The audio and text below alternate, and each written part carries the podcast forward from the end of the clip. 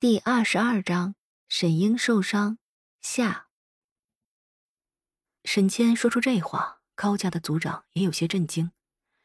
那可是沈峰，沈家的第一天才，就这么杀了，是不是太可惜了？这族门的大选可是马上就要开始了。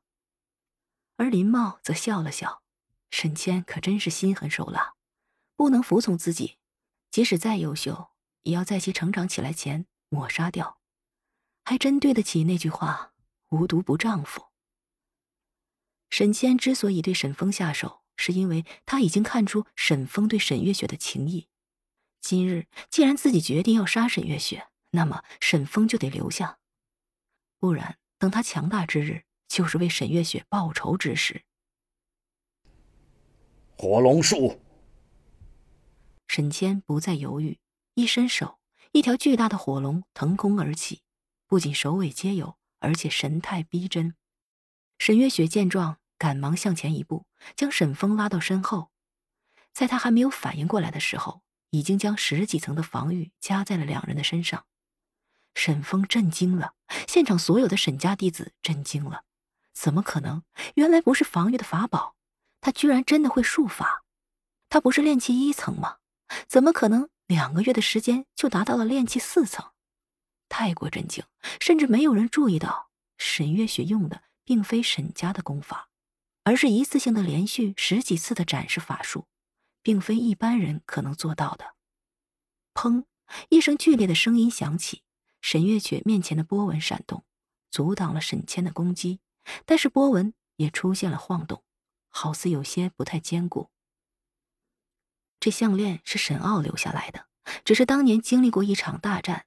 已经有些残破不全。如果是筑基初期，他还能抵挡；但是到了筑基中期的攻击，就有些勉强了。沈谦一看沈月雪的功法，心中发寒。果然，这小贱人居然在偷偷的修炼，他绝对不能留了。想到这些，沈谦再次发动攻击，一条更为巨大的火龙扑腾而出。一次又一次的攻击，第五条火龙腾空的时候，沈月雪能感觉到自己脖子上的贝壳项链或许再也抵挡不住这样的攻击了。果然，当第五次攻击来临之时，沈月雪脖子上的项链应声而断。同时，沈月雪感到一股巨大的力量打在了身上，十几层土系防御被突破，变成了灰尘。虽然如此，沈月雪的身影还是站得笔直，并未后退半步，就连他身后的沈峰也没受到半点伤害。月雪，你怎么样？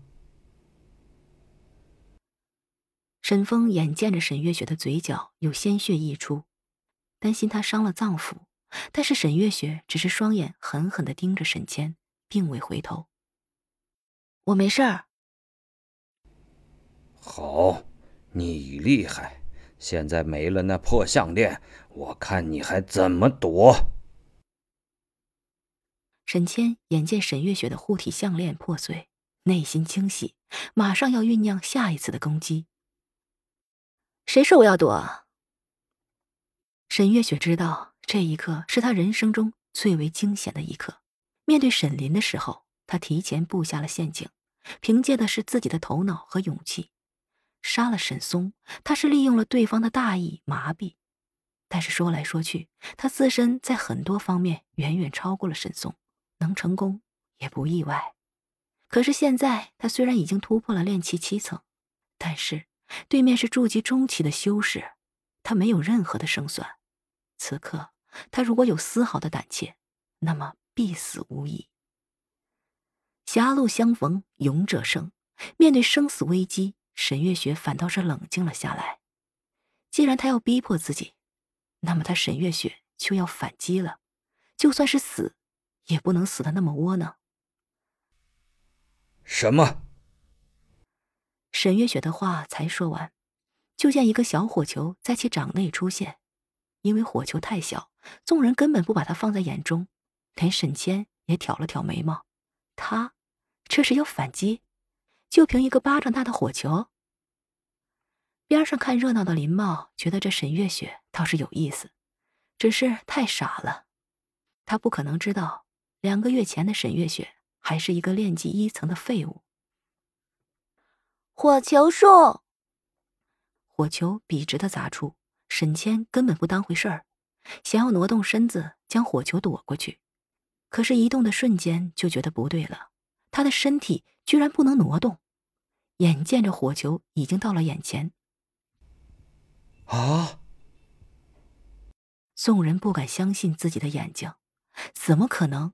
族长居然被一个小火球打得飞了出去，而且那腿上的荆棘是什么时候、从哪里冒出来的？